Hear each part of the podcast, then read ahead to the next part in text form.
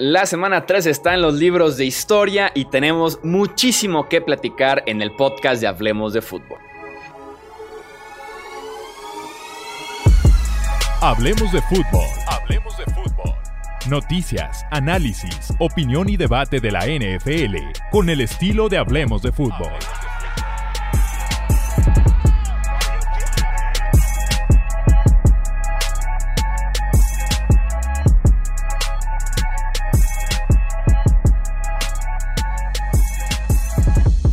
Tal amigos? Bienvenidos a un episodio más del podcast. Yo soy Jesús Sánchez. Es un placer que me acompañen como cada semana para hacer análisis de lo que pasó el domingo y claro, el lunes por la noche en la temporada de NFL, en este caso en la tercera jornada ya de esta campaña.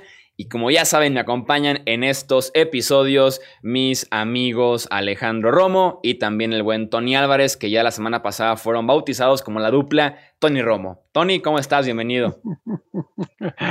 Muy, muy contento de estar con ustedes, muchachos. Sobre todo ya con este bautizo nuevo, de, nombre nuevo.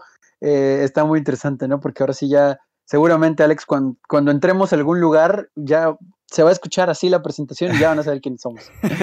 nada, más, tenemos que encontrar la manera de incorporarte en eso, Chuy. Sí, está como. Eh, me siento un poco incómodo estando yo fuera, pero aún así está todo bien. No, no, no me agüito, no me agüito. Pero está muy atractivo como para dejar pasar eso. Porque Tony Romo, ¿qué es? Antonio Ramiro Romo, ¿no? Pero pues no, ni de pedo me llamo Ramiro. Te podemos cambiar el nombre en el podcast, Ramiro. Solamente para, para, entrar aquí. Sí, no, tengo que buscar la manera, la manera de meterme en ese Tony Romo, pero sí, aquí está la, la dupla lista para hablar de la semana 3.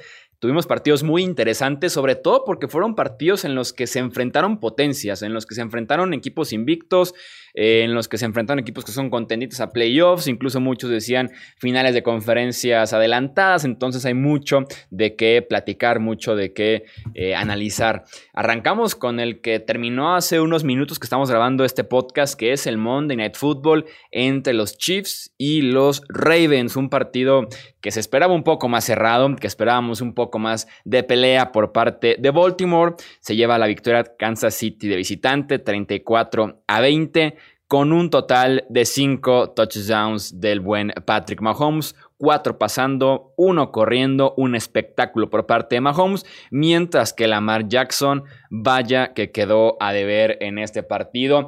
¿Cuál es tu análisis de este enfrentamiento de MVP, Romo?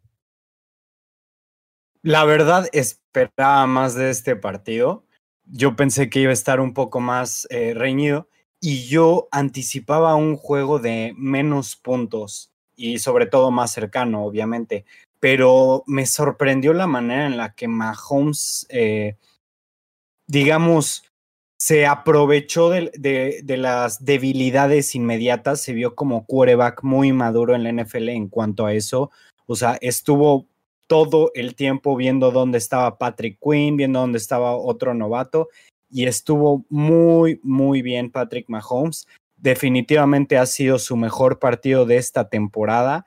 Hizo todos los pases que se requerían, él los puso. De hecho, eh, lanzó cuatro pases de anotación, pero realmente debieron haber sido cinco porque Nicole, Hartman le tiró uno claro en la zona de anotación.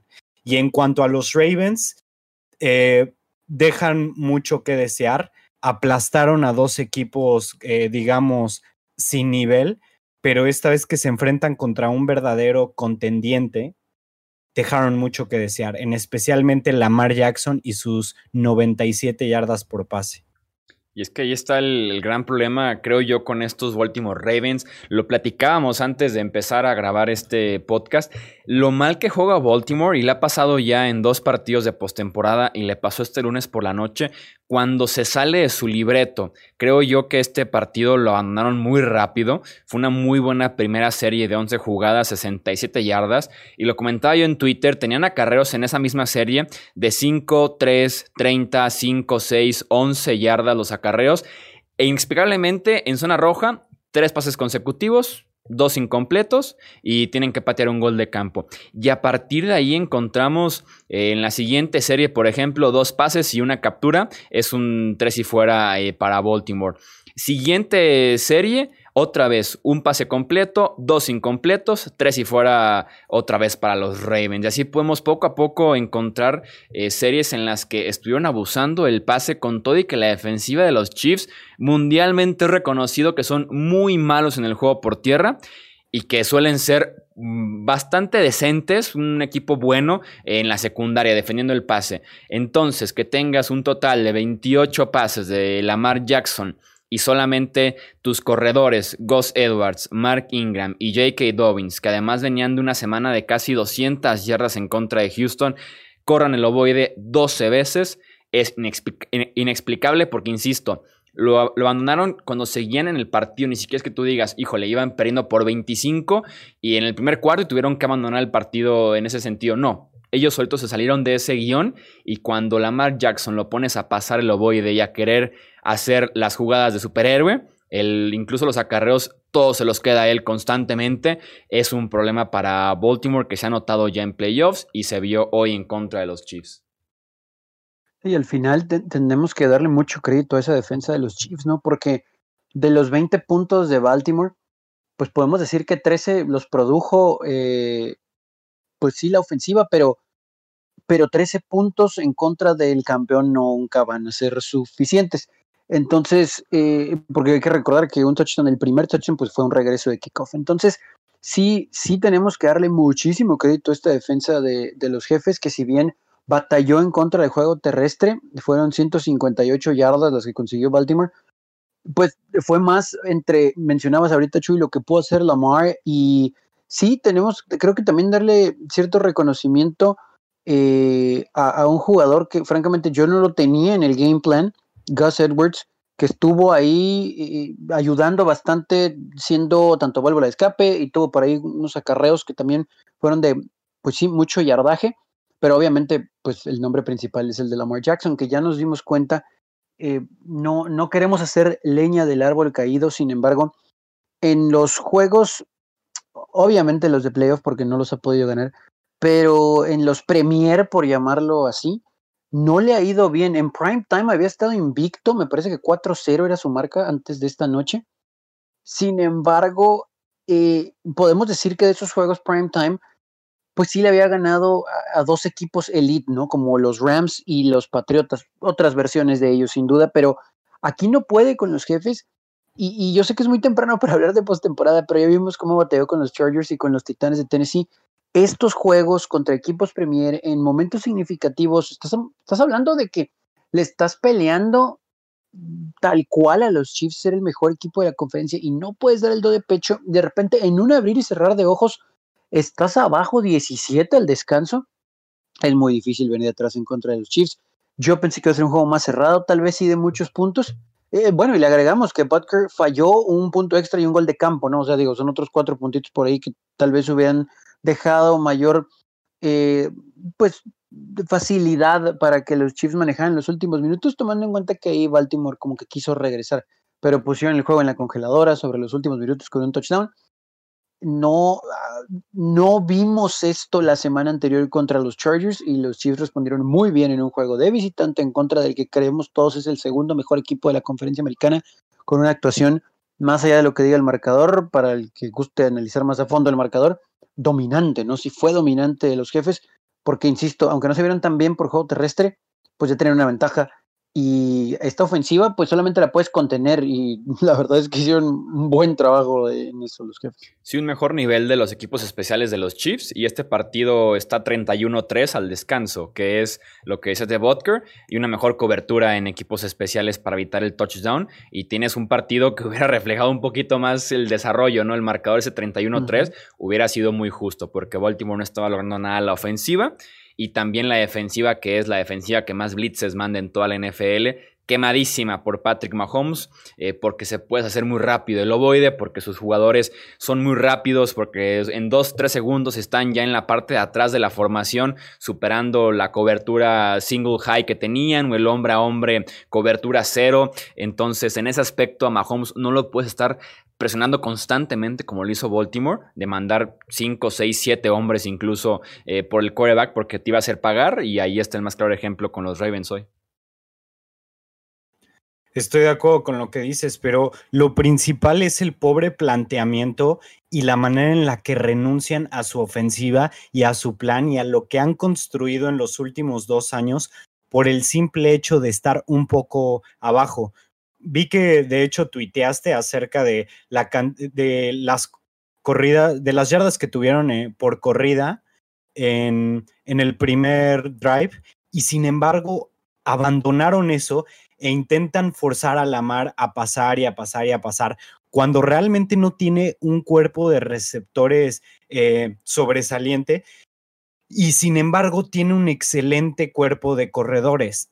Entonces, ellos al cambiar todo el esquema, lograron lo que logró Titans el, año pasado y lo, en playoffs y lo que logró Chargers el año antepasado. Sacar a la mar de su zona de confort se le puede jugar tranquilamente zona, se le puede jugar más tranquilo y aunque tenga el tiempo, él va, se va a tener que ver forzado a correr porque no está acostumbrado a manejar esa presión. Como ya lo dijimos, Chuy, Baltimore no sabe jugar cuando va perdiendo. Sí, aparte que la defensiva se alimenta mucho de que su ofensiva tiene drives por el mismo juego por tierra de 10 o más jugadas. Y en este caso, en el que son series ofensivas de 3 eh, jugadas y para afuera, 4 jugadas y para afuera, 4 jugadas y fumble incluso, y la ofensiva de los Chiefs anote, anote y anote, el partido se les fue muy rápido las manos. ¿Por qué? Porque se alejan nuevamente del juego por tierra que tanto les ha funcionado y que es aquí la estrategia ofensiva y también queda claro hoy un poco de defensiva.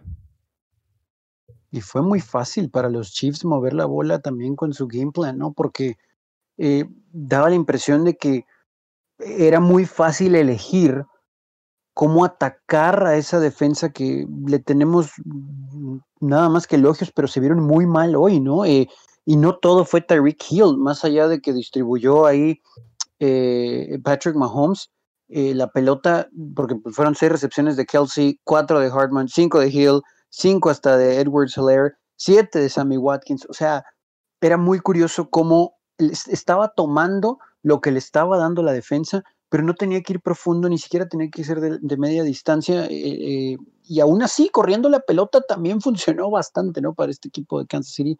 Eh, híjole, por eso me costaba mucho trabajo ir en contra del campeón. Aún así, no esperaba esta actuación dominante. El domingo por la noche, Packers en contra de Saints fue victoria para Green Bay 37 a 30 en el Superdome. Se lució Aaron Rodgers con 283 yardas por aire y 3 touchdowns, mientras que fue Alvin Kamara otra vez, como decíamos aquí en la previa, la mejor carta de los Saints, quien mantuvo a Nueva Orleans en el partido con casi 200 yardas totales Dos touchdowns, incluyendo uno de más de 50 yardas, que sin duda alguna va a aparecer en los highlights de la campaña 2020, porque ha sido de lo mejor que hemos visto en lo que va de campaña en, lo, en la categoría de touchdowns. Eh, ¿Cómo viste este partido, Tony? Bueno, ese, touchdown, eh, además de darme puntos en el fantasy, también va a estar en los highlights por cómo enseñarle a los niños a no, no, perdón, cómo enseñar a los niños a taclear, ¿no? Porque los, los los Packers, la verdad, no quisieron taclear en esa jugada, más allá del buen bloqueo del inofensivo. Eh, pero también aquí volvemos a lo mismo y similar a lo que platicábamos de Ravens, cómo le cuesta trabajo a New Orleans venir de atrás. Aquí, eh, si bien hubo un momento en el que tuvimos volteretas, cuando se despegó Green Bay, lograron controlar ¿no? a Drew Brees y compañía. La defensa de Green Bay, aunque haya permitido 30 puntos, creo que le tenemos que poner palomita por el trabajo que hizo contra una ofensiva que sabemos puede ser espectacular, pero pasa mucho por lo que haga Camara. Sin Michael Thomas, este equipo se vuelve, no voy a decir unidimensional, pero todo tiene que pasar por Camara, por el juego terrestre o por aire. Entonces es hasta cierto punto predecible lo que va a hacer Drew Brees, porque por más que quiera ir profundo, no va a suceder. Y eso fue la ventaja que tomó el equipo de Green Bay ¿Y qué, podemos decir de Aaron Rodgers? ¿no? Aaron Rodgers está encendido, inclusive comentando que se siente más cómodo en la ofensiva este año. Cualquiera hubiera dicho que tal vez su relación con Matt no era la mejor, pero hasta ahorita todo es miel sobre hojuelas, bueno, mientras sigan ganando. Y son números muy sencillos. Aaron Rodgers, 21 de 32, 283 yardas, 3 touchdowns. Es tan fácil, tan fácil el toque que le pone la pelota, el pase, precisamente con toda la ventaja para los receptores aún sin Davante Adams, Lazard fue el hombre eh, que comandó de alguna u otra manera esta ofensiva por aire. E, e, este equipo de Green Bay se ve muy bien, muchachos. La verdad es que se ve dominante y tiene juego terrestre para apoyar por segundo año consecutivo a Aaron Rodgers. Y su defensa tal vez no sea la más dominante o la más profunda del NFL, pero ya nos dimos cuenta que te va a hacer el trabajo, ¿no? Entonces, eh, híjole, ojo con los Packers. Fíjate que lo de Aaron Rodgers es impresionante, porque tiene un cuerpo de receptores con Davante Adams y nada fuera de ahí. Y en este partido que no tuvo a Davante Adams, pudo rostizar a una defensiva secundaria bastante respetable, a una defensiva secundaria que tiene una muy buena pareja de cornerbacks en Marcus Lattimore y Janoris Jenkins. Y lo hizo con una facilidad increíble.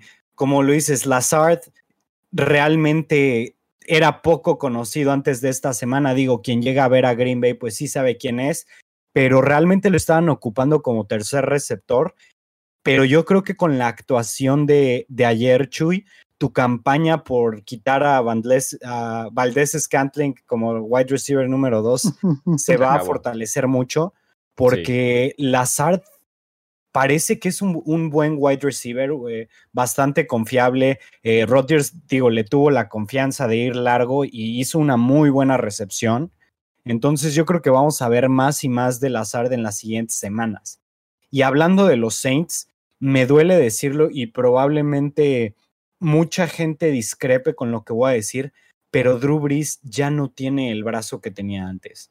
Drew Brees ya no se atreve a lanzar profundo y cuando le quitaron a Michael Thomas, que es probablemente el mejor target de la liga en, eh, digamos, de 15 yardas para abajo, está está prácticamente borrado porque le trajeron a Emmanuel Sanders, quien yo pensé que iba a ser una muy buena respuesta para su segundo wide receiver y pensaba que eso era lo que necesitaba para que los Saints volvieran a estirar el campo.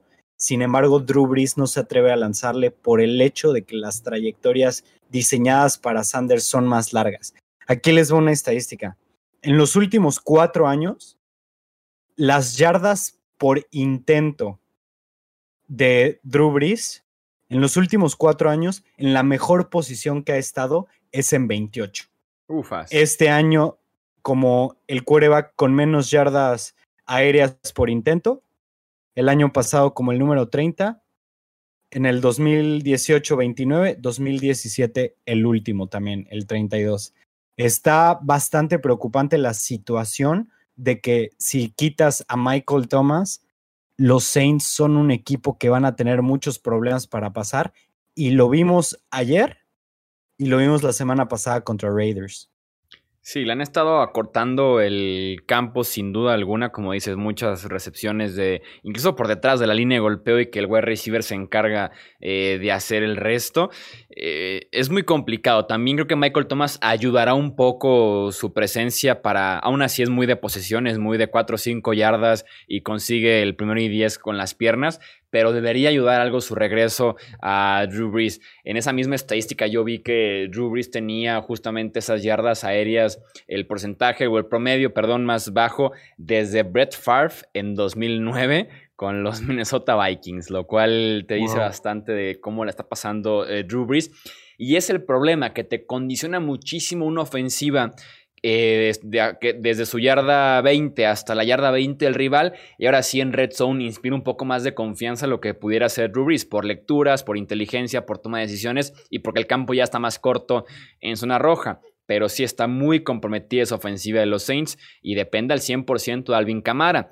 Aquí el problema que se notó bastante el domingo por la noche es que mientras el partido esté cerrado, mientras el partido esté en una posición o incluso vayas tú adelante, la carta Alvin Camara, adelante, todo bien con sus acarreos de 5 o 6 yardas y sus recepciones que te pueden dar 5 6, 10 11 o hasta las 30 de vez en cuando, ¿no? El problema es cuando tienes que venir de atrás, cuando ya vas perdiendo por 7, 10 puntos, el tiempo se va acabando, último cuarto, es cuando Breeze no va a poder sacar esos partidos, por lo menos esta versión que hemos visto eh, de Drew Brees. Y el partido iba bien para los Saints, 27 a 27. El problema aquí y lo volvemos a mencionar en este podcast, es Tyson Hill. El partido estaba cerrado, estaba ahí para cualquier equipo, estaba 27 a 27. Y en el medio campo, cuando finalmente involucran a Tyson Hill con este salario exorbitante que tiene para su posición y para lo que realmente se involucra, fumble, eh, la única entrega que tiene este partido, y los Packers sacan de ahí un gol de campo. La siguiente serie ofensiva con menos margen de error para Nueva Orleans es un 3 y fuera. Green Bay aprovecha, touchdown, desventaja de 10 puntos, imposible que remonte algo así Drew Brees en 2020. Entonces le cuesta mucho esa decisión de Tyson Hill. Y pues sí, lo que mencionábamos ya, los problemas que tiene eh, Nueva Orleans alrededor del quarterback, que lo van a seguir cazando hasta que regrese por lo menos Michael Thomas, se involucre un poco más Manuel Sanders. Y también tienen que soltar en algún punto a Drew Brees. O sea, la crítica ya es muy fuerte. El ejemplo en el campo ahí está dos derrotas consecutivas. Tienen algún punto que intentar algo diferente y creo que no tardan en hacerlo. ¿eh? Hay algo de Sean Payton ahí, creo. Y, no sé si por ahí iba tal vez tu comentario, Trey, pero me parece que también hay ciertas decisiones de Sean Payton que no son las acertadas. Yo creo que él, en su afán de demostrarle confianza a los veteranos de su grupo, obviamente comandados por, por Drew Brees, me parece que abusa de esa confianza tomando en cuenta ciertas situaciones del juego donde no hay que depender de algunos jugadores, ¿no? Es muy fácil tal vez eh, eh, distribuir la pelota de otra manera o una selección de jugadas diferentes y ahí es donde termina también por dispararse en el pie. Y como dices, de repente volteas a ver el marcador y estás abajo por dos posiciones y, y ya no puedes regresar, ¿no? Vamos pues con el siguiente partido, Seahawks en contra de Cowboys, un partido que lo ganaba Seattle 30 a 15 en el tercer cuarto, viene de atrás Dallas, incluso lo iba ganando ahora ellos en el último cuarto 31 a 30, pero le dejaron cuatro minutos a Russell Wilson, más que suficiente para ingeniárselas para lanzar un quinto pase de touchdown y ganar este encuentro 38 a 31. Wilson tiene 14 pases de touchdown en los primeros tres partidos de temporada. Es un nuevo récord en la NFL. ¿Qué opinas de este partido, Romo? Pues vimos a Russell Wilson cocinar, literalmente, eh, tan, tan bien como siempre, o bueno, más bien mejor que nunca porque Russell Wilson está dando la mejor temporada de su carrera. Eh, como tú lo dijiste, tiene 13 eh, partidos, o digo, 13 touchdowns o 14 touchdowns. 14, touchdowns. No, tiene 14, pero debería de tener 15 porque DK Metcalf simplemente no quiso anotar, pero bueno, no nos meteremos tanto en eso. Eh, pero Russell Wilson está jugando, así como le digo cada semana, como MVP. Se está viendo de verdad como si no tuviera debilidades, está poniendo los pases donde quiere y la ofensiva de Seattle le ha brindado bastantes opciones, se han puesto bastante creativos con las rutas y lo más importante de todo es que le han estado dando tiempo, eh, su línea ofensiva le ha estado dando el tiempo que él requiere para esas rutas y que también sus corredores le han estado dando un buen juego. Por cierto, baja sensible, que no es por toda la temporada, de hecho aún no se sabe bien, se calcula que entre una y dos semanas, pero Chris Carson fue lesionado después de que Tristan Hill de los Cowboys, un liniero defensivo, hiciera una de las jugadas más cochinas que he visto. Hiciera, eh, agarró su pierna y hizo como si fuera un cocodrilo, literalmente se puso a rodar sobre él mismo y estuvo muy cerca de acabar con su temporada. Eh, por suerte no pasó ahí, pero una de las jugadas más lamentables que hemos visto en esta temporada, Tony. Sí, es, es, son de esas cosas que uno nos explica como profesional, ¿no? Que, que pase. Me hizo recordar los malos tiempos de Ndama Su, pero e, esto es terrible y hasta cierto punto solamente ese tiempo corto estará afuera, ¿no? El, el corredor titular de este equipo, veremos qué puede hacer Hyde. Ah, no creo que vayan a sufrir tanto porque tienen una muy buena línea ofensiva y mueven la pelota. A mí lo que me preocupa hasta cierto punto es la defensa de Seattle porque tienen muy buenos jugadores y de talento. Tal vez pudiéramos decir que pues es más fácil corregir ganando, que la ofensiva les da esa oportunidad. Yo sí me voy a meter un poquito en el, en el no touchdown de DK Metcalf, el primero, porque después ya logró anotar para cerrar el juego, para irse al frente y cerrar el juego. porque otra vez volvemos a lo mismo, Dallas se le complica también venir de atrás, si bien lograron contra los Falcons, porque ahora ya descubrí esta semana, muchachos, que falconing es un nuevo verbo, ¿no? Entonces, pues hay que empezar a utilizarlo aparentemente. Eh, así lo, lo, aplicaron los de Atlanta en la semana 2, eh, pero le costó trabajo a Dallas venir atrás a pesar de que ganó ese juego. Y en esta semana sí les alcanzó, pero tal vez Seattle lo hubiera manejado un poquito más fácil el último cuarto si en ese touchdown empezamos a sumarle y bueno, pudieron haberlo tenido un poquito más fácil sobre el final, no complicarse, no tener que depender tanto de Russell Wilson, pero cuando Russell Wilson está así de caliente, pues depende de él, ¿no? Para, para hacerlo y como lo dijo Alex, eh, cuando recién empezamos con las previas, eh, iba a tener una temporada de MVP y yo sigo en ese barco porque sí sigue jugando de manera impresionante la ofensiva, eh, las rutas, el poder, la fuerza, la altura de DK Metcalf Obviamente lo que te puede brindar Baldwin y Lockett por en medio. El ataque terrestre que decimos ahorita está diezmado con la baja de Carson, pero me parece que no va a tener ningún problema. Y después las decisiones que toma Russell Wilson, que simplemente no sabe equivocarse. Del otro lado, muchísimo crédito a la ofensiva de Dallas, pero su defensa va a sufrir el resto de la temporada. No estoy diciendo que firmen a Earl Thomas y a Clay Matthews, pero algo se tiene que hacer de ese lado de la pelota, porque si no, no van a ganar muchos juegos. De nada sirve que Dak y compañía muevan la pelota, involucren a, pues obviamente, así que no tuvo su mejor juego, pero que lo involucren lo suficiente en el juego terrestre y también con algunas jugadas tal vez en el flat, al mismo CD Lamb, eh, bueno, obviamente a Murray Cooper, para tratar de generar puntos si de todos modos tu defensiva no te genera la más mínima confianza de aguantar un poquito para cerrar un partido o para darte la oportunidad de ganarlo. Entonces, Pobre Dallas en ese sentido, porque el problema ya nos dimos cuenta no es la ofensiva. Y solamente pongo un pequeño asterisco con Seattle. El asunto es que Seattle sí tiene jugadores como para corregir y volverse una secundaria y un front seven respetable y Dallas no los tiene. Ese es el problema con ellos. Sí, Dallas tiene por ahí un problema bastante importante en el costado defensivo. Simplemente al ver este juego, obviamente te comes esa cantidad de puntos en semanas consecutivas. es preocupante. Pero es que te pones a evaluar, por ejemplo, la línea defensiva, ¿no? Tienes la inversión de DeMarcus Lawrence, el nombre tan grande de Everson Griffin, la inversión de Don Terry Poe.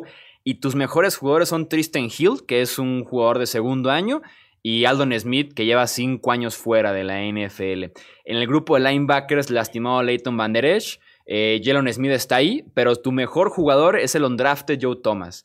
en la secundaria, tantas lesiones y tu mejor jugador es un novato, Trevon Dix, que aún así se lleva su cantidad de yardas y sus respectivos touchdowns cada semana. Entonces, Dallas sí tiene un problema muy grave en el costado defensivo porque las grandes estrellas o están lastimadas o no están cumpliendo como lees de Marcus Lawrence, eh, perdón, eh, Jalen Smith, este linebacker que ha sido ligeramente decepcionante en este inicio, por ahí Saber Woods, entonces no ha cumplido en ese aspecto Dallas y su juego por tierra no ha sido el mejor en este inicio de temporada como para apoyar a la defensiva y que no tengan que estar siempre viniendo atrás, que sean drives cortos al principio del partido y que ya después se encienda Prescott, porque su juego por tierra se está viendo muy afectado porque su inofensiva también es un desastre. No cuentan con Tyrone Smith, su tackle izquierdo, sin la El Collins, su tackle derecho. Eh, Zach Martin, el guardia derecho, termina jugando tackle derecho en este partido en contra de Seattle. Eh, Connor Williams es un desastre. Entra Valladas, que es el centro novato. Entonces,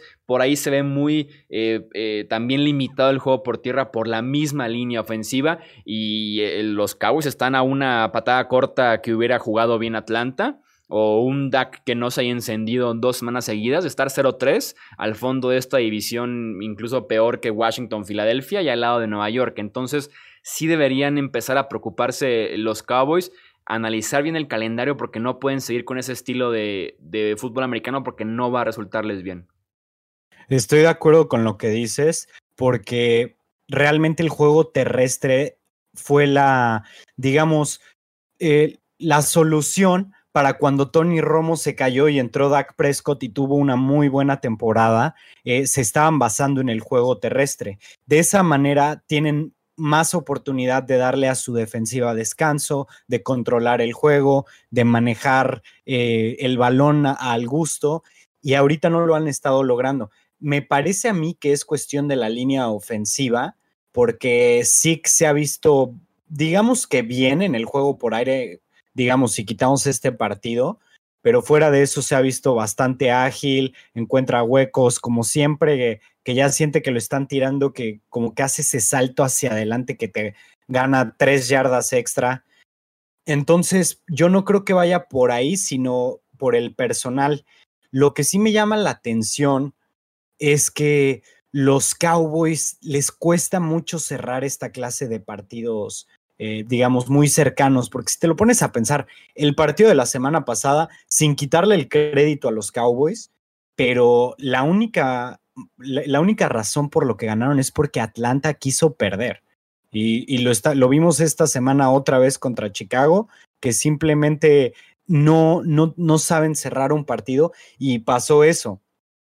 Pero me preocupa que contra rivales eh, más sólidos como lo es Seattle, que por ejemplo tenían una cuarta y tres en, en, su último drive Seattle. Te lo juro que en ningún momento dudé que Russell Wilson la fuera a hacer. O sea, yo estaba seguro de que ese tipo, ese tipo de, jugadas, ese tipo de situaciones, Russell Wilson te saca la chamba. Y ahí es donde siento que Dallas está fallando no, no le voy a poner este, la culpa a Dak Prescott porque pues realmente hizo 30 puntos, pero sí tienen que aprender a manejar más las situaciones, porque pensábamos que era Jason Garrett, primero pensábamos que era Scott Linehan en el eh, de coordinador ofensivo, después cambian a Kellen Moore y bueno, se, le cortan la cabeza a Garrett y ahorita McCarthy eh, está teniendo, está teniendo la misma situación. Entonces yo creo que eso es más algo de cultura. No, no me gustaría dejárselo a los coaches o a los jugadores, eh, o sea, a algunos en particular, pero sí siento que es algo en lo que deben de empezar a, a poner más énfasis en el fútbol situacional. Sí, también, eh, sí, es, cuidar un poco más el, manejo del partido, saber qué escenario te conviene, qué juego jugar y cuál definitivamente no. Y hasta el mismo McCarthy lo dijo antes del partido, lo reportábamos en el canal de, YouTube de Hablemos de Fútbol, le preguntaron sobre la estrategia contra Russell Wilson y su respuesta tirándole un poquito a correr con Zeke, dejar a Wilson en la banca como lo clásico en la NFL. Y la respuesta de McCarthy fue, al contrario, es anotar lo más rápido posible y la mayor cantidad de veces posible con el juego aéreo. Entonces, te metes un tiroteo con Russell Wilson versión MVP 2020, pues no, gracias, ¿no? O sea, ¿quién va a ganar un tiroteo si no es un Patrick Mahomes y ya, básicamente? Más con esa secundaria que tiene Dallas. Exacto, o sea, ¿para qué te metes ese juego con esa defensiva secundaria que tienen los Cowboys? Pero bueno, ya, ya habrá momento para seguir criticando a Mike McCarthy porque se presta semana a semana, pero si lo de Seattle es un equipazo, hay que ver, como dices Tony, lo que pasa con esa defensiva secundaria sobre todo, eh, porque han tenido problemas ya por tercera semana consecutiva. Vámonos rápido con el resto de los partidos que tenemos en esta jornada eh, número 3. Eh, tenemos que hablar del Rams en contra de los Bills. 35 a 32 el triunfo de los Buffalo Bills. Iban ganando 28-3. Después Los Ángeles contesta con 29 puntos sin respuesta. Borra la desventaja, pero con 21 segundos. Allen encuentra a Tyler Crop en las diagonales y el triunfo es para los Bills al final de cuentas, Romo. Fíjate que bueno, primero quiero darle un elogio y volver a disculparme por lo que he dicho de, Josh Allen y, y darle el crédito que se merece porque realmente me equivoqué. Yo pensé que no iba a subir de nivel, pero está jugando bastante bien. Sigue teniendo sus errores, no tanto al juego aéreo, sino al, eh, a su manejo del balón y, y de situaciones. Pero en general está dando una excelente temporada Josh Allen. Pero yéndonos a los Bills, están tres ganados, cero perdidos, pero realmente se me hace un equipo bastante cuestionable por el hecho de que crean ventajas bastante amplias en la primera mitad y en la segunda mitad les hacen lo que quieren. Tanto los Dolphins como los Jets como los eh, Rams estuvieron muy, pero muy cerca de sacarle el partido. De hecho, si no les hubieran, si, no hubieran marcado un pañuelo bastante, pero bastante cuestionable al final del partido, los Bills estarían 2-1 y hubieran perdido un partido en el que iban arriba por 25 puntos. Sí, un, un equipo de Bills que también, yo estoy contigo en eso, Alex, el, el que no cierran los partidos como deberían. Eh, creo que todos coincidimos que a Jets los pudieron haber hecho pomada más todavía, ganaron por 10, pero por ahí los fumbles en zona roja de Allen, lo que pasó contra Miami igual, y aquí con Rams eh, podemos discutir esa interferencia, si sí era o no era, algunos expertos dicen que sí, otros expertos dicen que no, que eso después llevó al touchdown ganador. Josh Allen en su afán de extender las jugadas, y ya es un quarterback que tiene el tiempo suficiente en la liga como para saber cuándo tiene que deshacerse del balón hacia la banda. Eh, sí arriesga demasiado ¿no? la, posesión, eso es, eso es cierto, y va a llegar un momento, yo honestamente pensé que era contra, contra el equipo de los Rams este fin de semana, en el que esos detallitos le iban a costar. Asimismo, eh, con esa ventaja, o sea, los, los Rams tampoco hicieron onside kicks, ¿no?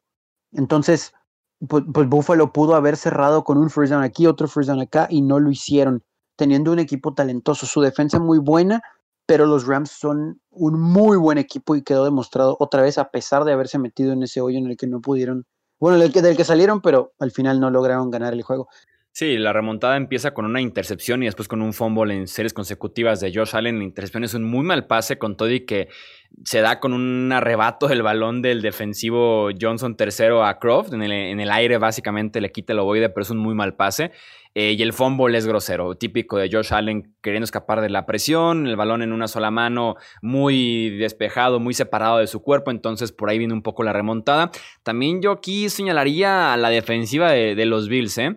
¿eh? los Rams no lo estaban haciendo del todo mal, fue un gol de campo fallado intercepción grosera de Jared Goff, gol de campo y se acaba la primera mitad. En ese sentido, es lo que tenían 28-3 perdiendo y después solitos eh, empiezan con series consecutivas de touchdown, son cuatro seguidos, por eso tienen la ventaja al final. La defensiva de Buffalo, que se esperaba que fuera mejor que esta ofensiva, es la que no ha respondido del todo en este inicio de temporada y el que ha mantenido de alguna manera también los partidos con vida para los rivales. Entonces, yo sí estoy de acuerdo en que Allen no es perfecto, es suficiente para ganar partidos, sí, no es perfecto, pero también la defensiva de Buffalo con Sean McDermott me ha quedado a deber en este inicio de campaña. Vamos con la ronda eh, rápida del resto de la jornada eh, número 3. Tenemos el triunfo de los Steelers 28 a 21 ante los Texans, a pesar de estar abajo en el marcador la mayor parte del partido. 169 yardas terrestres para Pittsburgh, incluyendo 109 de James Conner, con su respectiva anotación. La defensiva de Pittsburgh me sigue quedando a deber porque yo pensaba que esta temporada iban a ser indiscutiblemente la mejor defensiva después de una temporada tan buena como la que tuvieron la pasada. Sin embargo, se están viendo rescatados por una ofensiva que están siendo bidimensionales, están jugando muy bien por aire y también pueden correr bien el balón. Tienen dos corredores que te pueden eh, que pueden romper tacleadas, que pueden ser elusivos, pero en fin, lo importante es ganar y los Steelers se ponen 3-0. Pobre Deshaun Watson, ¿no? Queda demostrado nuevamente que está pues prácticamente solo en la ofensiva. Y bueno, ya sabemos de los problemas en la secundaria de los Tejanos, pero creo que sí es, esa la línea aquí, ¿no? Eh, Pittsburgh otra vez con problemas para cerrar un juego, inclusive viniendo de atrás, lo importante es ajustar. En efecto, se comieron 21 eh, puntos en dos cuartos. Parecía que finalmente la ofensiva de Houston empezaba su 2020 y la defensiva de los Steelers se fajó. En la segunda parte, cero puntos permitido, permitidos, perdón, cinco capturas de quarterback y sus cuatro series defensivas fueron tres y fuera tres y fuera, intercepción y tres y fuera. Al final la defensiva de los Steelers se fajó y sacó básicamente este partido. Los Patriots provocaron tres balones sueltos ante los Raiders y Rex Burhead anotó en tres ocasiones para llevarse el triunfo 36 a 20. Y una vez más vemos cómo a pesar de, de que Nueva Inglaterra tenga bajas, Bill Belichick va a encontrar la manera de ganar, a pesar de que no tengan el buen cuerpo de receptores, de que su corredor más versátil no esté disponible, encuentran la manera, el con quién, y cabe resaltar que la defensiva jugó bastante bien, así como lo platicamos, borraron a Darren Waller por completo y escuchen bien, porque a Nueva Inglaterra no le puedes ganar cuando eres un equipo que se basa en un jugador. Aquí lo que me decepciona es el game plan de, bueno, y sobre todo la ejecución de los Raiders. Eh, y tristemente debo de aceptar que así esperaba este juego. Eh, es el típico juego en el que los Raiders que parece que ya van a dar ese siguiente paso, tal vez perdiendo, pero con una ejecución diferente en su selección de jugadas, vuelven otra vez a quedar cortos. Derek Carr, a pesar de más de 250 horas por aire, un juego muy discreto, gran trabajo de la defensa de Nueva Inglaterra, de verdad, gran, gran trabajo, y contuvieron y maniataron a estos Raiders que tal vez el marcador, porque hubo ratitos donde controlaron el reloj a la ofensiva, y los de Cam Newton y compañía, eh, no, no pudo haber sido, pudo haber sido, perdón, un poquito más alto para los locales.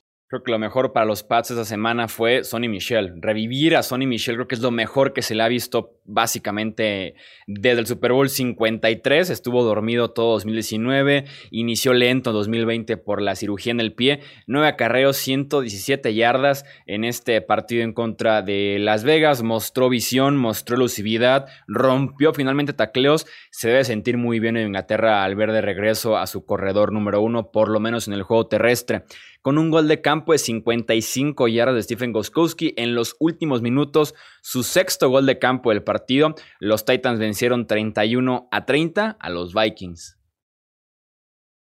Los Vikings, una vez más, dejándonos claros que nos están dejando colgados a mí y a Tony, que realmente no son un equipo que trae, que parece que trae nada. Y una vez los Titans volviendo a sacar un partido cerrado. Mis respetos para Stephen Gostkowski, que se pudo levantar después de esa, eh, después de esa pésima actuación que tuvo en su primer partido, fallando tres goles de campo, más puntos extra, etcétera. Lo único creo que podemos rescatar de este equipo de Minnesota, bueno, ya sabemos lo que puede hacer Dalvin Cook, tuvo un muy buen juego, más de 180 yardas por tierra, pero tal vez el involucrar a Justin Jefferson, este receptor de LSU, ya sin Stephon Diggs, Dylan no tuvo muchos targets, eh, pero es lo único que podemos decir de, esta, de este equipo de Minnesota, ¿no? O sea, Kirk Cousins vuelve a quedar corto, dos intercepciones, eh, no hay defensa en Minnesota que creíamos que iba a estar muy bien esta temporada a pesar de algunos cambios. Y otra vez Mike Bravel ganando juegos cerrados. Lo dijimos, que no nos sorprenda que esté cerrado, pero al final van a encontrar una forma de ganar. Bienvenido Jefferson a la NFL con un partidazo, como dices, Tony. Estuvo en la lista de reserva COVID-19 dos veces en agosto, por eso se retrasó un poquito su verdadero inicio de temporada, pero sí un partidazo. Con Goskowski reveló que todo el verano estuvo practicando sin calcetines eh, en, los goles de campo, sí con el zapato, pero sin calcetines. Se los puso para el partido en Denver, empezó a fallar. Se lo quitó y a partir de ahí ha sido un súper pateador para Tennessee. Ahí estaba la clave al parecer. Con tres pases de touchdown de Tom Brady, los Buccaneers superan 28 a 10 a los Broncos. Jeff Driscoll empezó el partido como quarterback de Denver, pero lo terminó Brett Ripien y hay muchísimas dudas con los Broncos en la posición de quarterback una verdadera pena porque los Broncos parecían que iban a ser un equipo que iba a, crecer mucho este año, eh, sobre todo por las grandes promesas que tenían, por las decisiones, digamos, inteligentes que hicieron de draftear a, Jerry Judy, de que su ofensiva eh, ya prometía con Drew Locke y, desde que empezó la temporada eh, tuvieron golpe tras golpe tras golpe. Entonces, una verdadera pena lo que es la temporada de los Broncos. Con jugar una mitad le alcanzó, ¿no? A este equipo de Tampa Bay, porque la verdad Denver, pues no, no, no fue un desafío, no fue un parámetro, no, no hay mucho que decir de este equipo. Tristemente, entre sus lesiones y problemas de quarterback, su coach, que creo que también tiene mucha culpa en muchas de las decisiones, eh, no va a ningún lado, ¿no? 0-3 Denver. Y curioso esta, esta línea de estadísticas, Mike Evans, dos recepciones, dos yardas, dos touchdowns. Bienvenido también a la temporada 2020, Rob Gronkowski. Después de nada más dos recepciones en toda la temporada, en las primeras dos semanas, tiene ahora seis. Ya es ganancia para el Titan de los Buccaneers. Y también Shaquille Barrett regresa a Denver, un equipo que nunca le dio la oportunidad de iniciar. Si bien tenía a Von Miller ya de Marcus Ware enfrente, tuvo que ir a Tampa Bay a buscar su oportunidad. Tuvo dos capturas de quarterback y además un safety provocado en este partido. Los Lions le dieron la sorpresa de la temporada, hasta lo, que llevamos de temporada, venciendo 26 a 23 a los Cardinals con un gol de campo en los últimos segundos. Kyler Murray anotó en tres ocasiones, pero también lanzó tres intercepciones. Me parece que, que lo predecimos aquí que no nos convencía del todo los Cardinals porque sí se veían un equipo, digamos, dinámico y Kyler Murray muy bien y lo que quieras, pero yo sigo sin creer que Cliff Kingsbury es un gran head coach al momento. Pero aún así sí me decepcionaron porque era un juego que esperaba que ganaran. Eh, Detroit con Patricia, me parece que estos son los jueguitos donde nos brindan cierta esperanza de que pudiera cambiar algo, darle la vuelta a la franquicia, pero las cosas, digo, no, no siempre son así con Detroit, no muy inconsistente. A mí lo que me preocupa es que, obviamente, con Arizona siempre vas a poder correr la pelota si tienes un quarterback como Kyler Murray, y eso te va a abrir mucho para poder pasar con gente como Hopkins y como Fitzgerald. Pero, ¿qué me dicen del juego terrestre de Detroit ante esta defensa de Arizona? Más allá de cómo se fue llevando a cabo el encuentro, yo sí pensé que Kerryon Johnson iba a ser el uno, y Adrian Peterson ha llegado y poco a poco ha ido tomando ese lugar. 22 acarreos, 75 yardas para Adrian Peterson en contra de una aceptable defensa de Arizona. Eh, creo que eso tiene que hacer que se rasquen muchas cabezas, ¿no? En Phoenix. Kerron Johnson y de Andre Swift deberían esconderse seis pies bajo tierra porque no puede llegar Adrian Peterson una semana antes de que empiece la temporada con 35 años y robarles el puesto a dos selecciones altas del draft para eh, los Lions. Y aparecieron los refuerzos de Detroit a la defensiva. Jamie Collins presiona e intercepta a Duron Harmon el primer pase de Kyler Murray. La segunda intercepción es de Jamie Collins. Eh, dos agentes, bueno, agente libre Jamie Collins en un cambio Duron Harmon. Y la tercera intercepción es de Jeff Okuda, el primer pick que tienen los Lions en el pasado draft. Así que aparecieron finalmente los refuerzos. Los Falcons otra vez perdieron una ventaja, esta vez de 16 puntos contra los Bears, que además cambiaron de Mitch Trubisky a Nick Foles y empezó la remontada para ganar el partido 30 a 26. Uy, la verdad es que ya de los Falcons ni dan ganas de hablar. Eh, es un equipo decepcionante, así, así como lo dijo Tony, ya el Falconing ya es hasta un verbo, o sea, ya van a encontrar la manera de choquear y se está convirtiendo en algo que les está llegando a la cabeza a los jugadores y eso es muy, pero muy malo. Si no encuentran la manera de cambiar ese rumbo, yo creo que van a correr cabezas ahí, tanto del general manager como de Dan Quinn, y van a verse forzados a, si no buscar la reconstrucción, a encontrar un head coach que pueda manejar bien a ese equipo y que pueda cambiar esa cultura de, de Falconing. Yo creo que el hecho de que Mitch Trubisky haya sido nombrado el titular en la pretemporada o a días de que iniciara la temporada, creo que tiene mucho que ver con el tratar de demostrar de la oficina que no se equivocaron porque, eh, o sea, no nos estamos dando cuenta de estos problemas de Trubisky ni de que Foles pues te da mejor oportunidad o mayor oportunidad de ganar en la semana 3, ¿no? A la mitad de un juego. Esto ya lo sabíamos, pero me parece que fue más por ahí el asunto de tratar de brindarle confianza al, al quarterback que tú elegiste en el draft. Sí, puro mal manejo también del reloj al final para Atlanta. Eh, lo ganaban 26 a 10. Matt Ryan toma una captura de quarterback y falla en el gol de campo porque con un gol de campo muy largo para un John Hoku que estaba lastimado en ese momento del partido. Siguiente posesión es un 3 y fuera para los Falcons, que además tiene un pase incompleto de Ryan, que tiene el reloj. Siguiente posesión, otro 3 y fuera de Atlanta, con dos pases incompletos de Matt Ryan. Y para cerrar 26 a 23 el marcador, ganando ya por nada más un gol de campo. Y la serie ofensiva de los Falcons es un 3 y fuera con tres pases incompletos de Matt Ryan, dejan cuatro minutos en el reloj y no le bajaron absolutamente nada, dejando la puerta abierta para la remontada. Tu secundaria es malísima, no hay más que agregar en ese aspecto, lo digo cada semana, pero también maneja un poquito mejor el reloj al final del partido. Eagles y Bengals empataron 23 a 23. La defensiva de Philly registró 8 capturas de coreback, pero también Joe Burrow lanzó dos pases de anotación. Para los Eagles, muy, pero muy pobre Carson Wentz. Está teniendo una regresión que no entiendo. Está jugando mal. Puede hacer pases buenos, sí, pero su toma de decisiones es muy, pero muy pobre. No sabe cuidar el balón. Tiene más de 50 fumbles ya en su carrera. Es algo inaceptable de su parte. Dos intercepciones en cada juego de esta temporada. Eh, inclusive le preguntaron a Doug Peterson si piensa en Jalen Hurts. Eh, dijo que no. Después de lo que le están pagando, pues cualquiera trataría, ¿no? De, de decir eso sin duda alguna pero también le tienen que ayudar un poquito a Carson Wentz. Las cosas no están cambiando en Filadelfia. Tal vez lo único que no me gusta del fútbol americano del NFL es que hay empates, pero entiendo que se tiene que puntualizar la mediocridad y se entiende de lo de Cincinnati. De hecho, hasta cierto punto es no malo este empate de los Bengals. Demuestra cierto progreso, ¿no? Este debe ser el peor tiempo extra fácilmente en la historia de la NFL. Hubo siete posesiones diferentes en ese tiempo extra. Eh, Bengals, cuatro jugadas de despeje. Filadelfia, tres jugadas de despeje. Bengals, tres jugadas de despeje. Filadelfia, cinco jugadas de despeje. Bengals, cuatro jugadas de despeje. Filadelfia, seis jugadas de despeje. Y para cerrar, una jugada y se acaba el tiempo extra.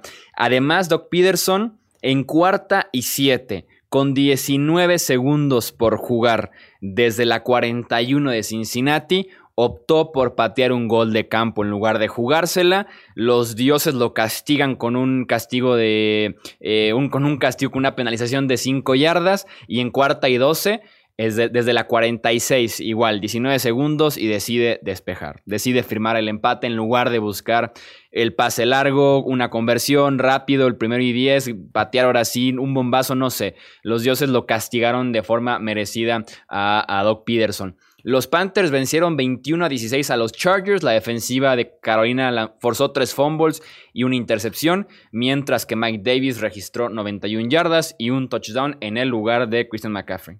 Los Panthers me parece que están creciendo, ah, están creciendo bastante bien. A pesar de que no esperábamos bastante de ellos, creo yo que se empieza a ver la mano de Matt Rule y sobre todo la seguridad que te da Teddy Bridgewater, que a pesar de no ser un quarterback con muchos destellos, te ofrece manejarte un partido de una manera bien. Si bien por tierra eh, no llegaron a las 100 yardas los Panthers, corrieron bastante bien la pelota. Fue muy complicado para los Chargers detenerlos y eso le abrió también el libro a Teddy Bridgewater y compañía. 22 de 28, 235 yardas y un touchdown. Fue muy fácil, movieron la pelota, creo yo, a placer. La defensa de los Chargers no se vio para nada cercano a cómo maniataron hasta cierto punto a los Chiefs por tres cuartos y fracción en la semana 2 que tanto extrañó los Panthers a McCaffrey, basta con ver sus viajes a zona roja de los Chargers para darse cuenta. Patearon goles de campo desde la yarda 11, 6, 12, 4 y 13 de Los Ángeles y el único touchdown vino ya que estaban alineados para otro gol de campo y hubo por ahí una formación ilegal de los Chargers que les da el primero y 10 y ahora sí van por el touchdown. Entonces, un desastre en ese aspecto los Panthers, pero bien por ellos porque acaban también con una racha de 10 derrotas consecutivas que tenían desde la temporada pasada. Nos quedan tres partidos. Los Browns 34-20 sobre Washington detrás de dos touchdowns terrestres de Nick Chubb y la defensiva de Cleveland interceptó a Dwayne Haskins tres veces. Los Browns siguen mejorando un poco bajo Kevin Stefanski. Volvieron a, plantear un juego, como lo platicamos la semana pasada, basado más en su habilidad de correr el balón que, digamos, forzarlo a convertirse en un juego muy vertical. Y eso es lo que les va a funcionar porque Baker Mayfield no se ve del todo cómodo todavía en ese sistema. Me parece que este fue uno de esos juegos para que tomara confianza Cleveland, que volteen a ver eh, la división y se vean con un récord ganador. Eh, bien dice Alex, el juego terrestre ayuda bastante a Baker Mayfield, que no tuvo un juego espectacular, pero pues manejó el encuentro. 16 pases completos, 156 yardas, sí, dos touchdowns, pero pues mientras sigan corriendo muy bien la pelota, eso le va a facilitar a él. El problema fue que en el tercer cuarto se cayeron al grado de inclusive perder la ventaja. Eso sí me preocupa porque cuando les toque Pittsburgh, Baltimore, estos equipos, eh, si pierdes la ventaja en el tercer cuarto, tal vez ya no tengas la oportunidad de regresar. Se beneficiaron de la lesión de Chase Young y también las tres intercepciones de Dwayne Haskins, inclusive Ron Rivera, pues sí llegó a hacer comentarios ¿no? del, del juego de su quarterback que se había visto decente en la primera semana y poco a poco ha ido regresando al nivel del año pasado. Si Haskins no tiene un buen 2020, seguramente no será el titular para el 21. Sí, es complicado aguantarlo con partidos como el que tuvo en Cleveland, con las tres intercepciones. Incluso el partido se acaba con un fumble cuando apenas intentaban la remontada de, provocado por Miles Garrett. Entonces, sí es muy complicado aguantar a ese nivel de, de Haskins. No es el mejor talento alrededor, pero tampoco no puede tener problemas tan graves con los pies, con la mecánica, y que eso lleva a intercepciones muy feas con la toma de decisiones y además con la precisión de cada uno de sus eh, pases. Los Niners aparecen 36 a 9 a los Giants con Nick Mullens como quarterback titular. San Francisco anotó tres veces por tierra con Jerick McKinnon, Brandon Ayuk y también con Jeff Wilson. Los Niners realmente me sorprendieron, a pesar de que los Giants son uno de los peores equipos en la NFL, pero de la manera tan acertada de manejar un partido, eh, por las circunstancias que tenían de tantos jugadores lesionados, eh, empezando por Jimmy Garoppolo, eh, después nos vamos con eh, Mostert, este Divo Samuel, que no ha jugado en toda la temporada. Sin embargo, encontraron la manera y Mike Shanahan, de verdad que cada día me sorprende más. Y controlando la pelota, controlando el tiempo de posesión, así ganó San Francisco. Obviamente tomó ventaja, ¿no? De que tenía enfrente a los gigantes, pero como bien dice Alex, distribuyó Mullins eh, el, ovoide, corrieron lo suficientemente bien, caminaron, no estamos diciendo que si se enfrentan a Seattle les van a ganar con estos jugadores, esperando que pronto se recuperen sus lesionados. Sin embargo, se logró el trabajo, palomear, triunfo, ya están 2-1, eh, es lo que tenía que suceder. A mí lo que me preocupa es Gigantes, ¿no? Que entiendo que no tiene mucho con que ayudar a Daniel Jones, pero Jones tampoco se vio bien. Tiene una intercepción increíble, regalándosela al rival. Es un juego de menos de 200 yardas para él y pues sí es entendible, ¿no? Que sin Saquon Barkley las opciones se acorten inmediatamente porque el factor sorpresa por tierra que te ayuda a abrir el aire, este equipo ya no lo tiene, ¿no?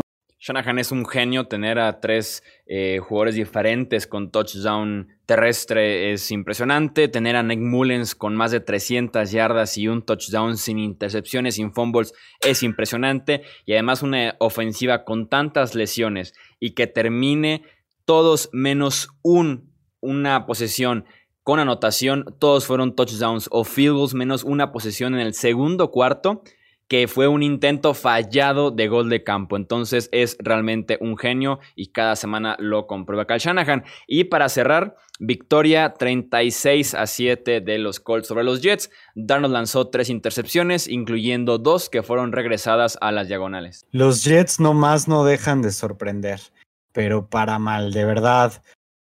Muy triste la situación de Sam Darnold. Eh, realmente creo yo que, así como lo ha comentado Tony en, episodios pasados, es muy injusto eh, poder dar un veredicto de si es bueno realmente o no, eh, por el talento que lo ha rodeado y sobre todo por el head coach que, que lo ha coachado su carrera. Entonces, eh, muy triste por los Jets, siguen siendo un equipo que no tiene ni pies ni cabeza Sí, otra palomita, ¿no? Eh, triunfo en contra de los Jets. Si lo tienes en el calendario, pues tienes que ganar. Así que es lo que sucedió con los Colts. No se equivocaron simplemente. Rivers, pocos pases completos en general, 17 de 21, 217 yardas, un touchdown, distribuyendo bien por aire, dos, tres recepciones por hombre. juego terrestre suficientemente bien. Muy buen partido de dos refuerzos defensivos de los Colts. Xavier Rhodes, que tiene dos intercepciones, y DeForest Buckner, que es una bestia en el centro de esa línea defensiva. Por segunda semana consecutiva se luce Buckner como el gran refuerzo que tenían los Colts en este eh, offseason. Lo de Adam Gaze ya es insostenible. Ha perdido en su carrera 30 partidos por doble dígito. No es nada competitivo cuando pierde y vaya que lo hace bastante. Entonces es preocupante porque son 38 eh, derrotas en total y de esas 38 son los 30 que vienen por doble dígito. Preocupante lo de Adam Gaze, que yo creo que eh, puede que octubre sea su último mes como head coach de estos Jets de Nueva York. También por ahí suena la semana 4, si pierden contra un muy mal equipo de los Denver Broncos, pudiera ser ahí el final de la era Gaze con los Jets. Eso es todo entonces por este episodio del podcast de Hablemos de Fútbol, repaso de cada partido de la tercera semana de la campaña 2020. Tony y Romo, gracias por sus aportes y análisis en este episodio. Un fuerte abrazo para ambos. Chuy, Tony, ya saben que como siempre es un verdadero placer platicar y analizar este deporte tan hermoso con ustedes. Y bueno, los veo muy pronto eh, para dar nuestras predicciones, nuestros eh, análisis sobre la siguiente semana. Abrazo a los dos y un placer como siempre. Y de igual forma, que todos los que nos escuchan participen en las redes sociales. Mucho contenido en Hablemos de Fútbol Diario. Recuerden suscribirse a este podcast, dejar un review, recomendarlo con otros amantes de la NFL. Yo soy Jesús Sánchez y eso es todo por este episodio. Gracias por escuchar el podcast de Hablemos de Fútbol. Para más, no olvides seguirnos en redes sociales y visitar hablemosdefutbol.com.